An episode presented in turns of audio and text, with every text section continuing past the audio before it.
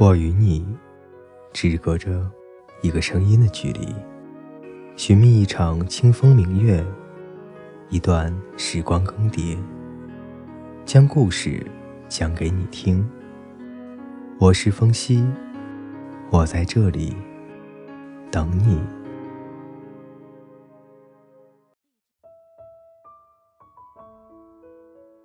各位听众朋友，大家好。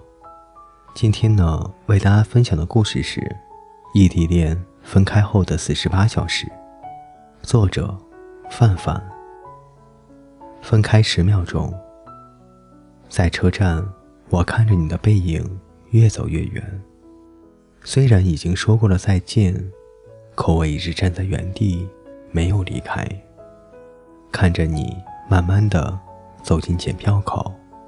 心情低落到了极点，即将消失在人心中的前一秒，你忽然回头，目光与我相撞，朝我挤出了一个微笑，我也连忙笑着跟你挥手，生怕心里的不舍被你发现后，又让你担心。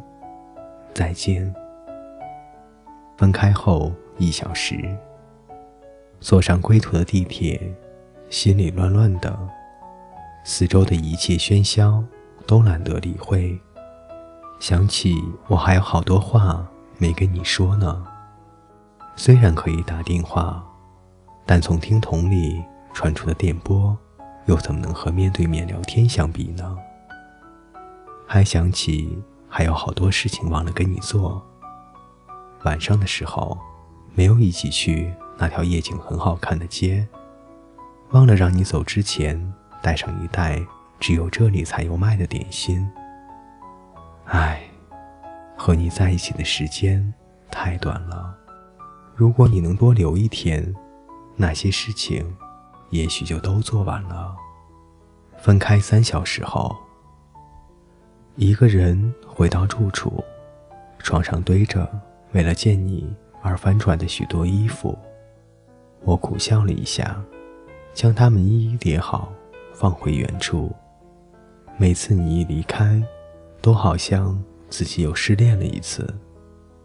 我把你送我的礼物从包包里拿出来，摆在床上，不经意间瞥见镜子里的自己，妆也卸了吧，反正没有在乎的人看了。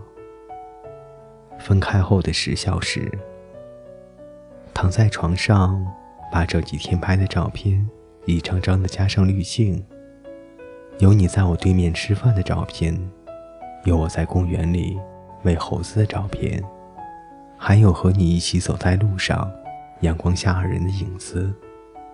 依完图后，挑了几张好看的发到朋友圈，有好友评论说：“有秀恩爱呀。”心里忽然感觉很悲哀。如果是能够天天见面的情侣，一定不会将这点小事拿出来秀恩爱吧？一起吃饭，一起去公园，一起拍影子，这些其他情侣轻而易举就能做到的事情，对于我们来说，真的是太难了。分开后的二十四小时，昨天这个时候你还在的，还记得？我是桑桑包吃的满脸巧克力，你笑着说我好像偷灯油的小老鼠。还记得我嘲笑你新买的衣服好丑，下次一定要让我先过目。还记得我们请路人帮忙拍下在画展前的合影，你在他按下快门的瞬间亲吻了我的额头。我想把这些细枝末节的记忆都存在脑海里。留着往后的日子，慢慢的翻看。我想你一定是专门来给我送这些美好的回忆的，才刚刚到来就要离开。分开后的三十小时，我收到你的消息，你说你也回到了自己的城市。我们短暂的见面，终究抵不过重复且长久的独自生活。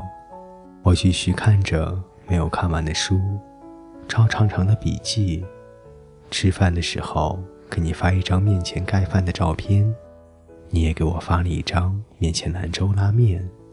我笑道：“别人是一起吃饭，我们是一起看对方的饭。”分开后的三十六小时，虽然你我都回到了各自的地方，但偶尔我还是会非常的想你。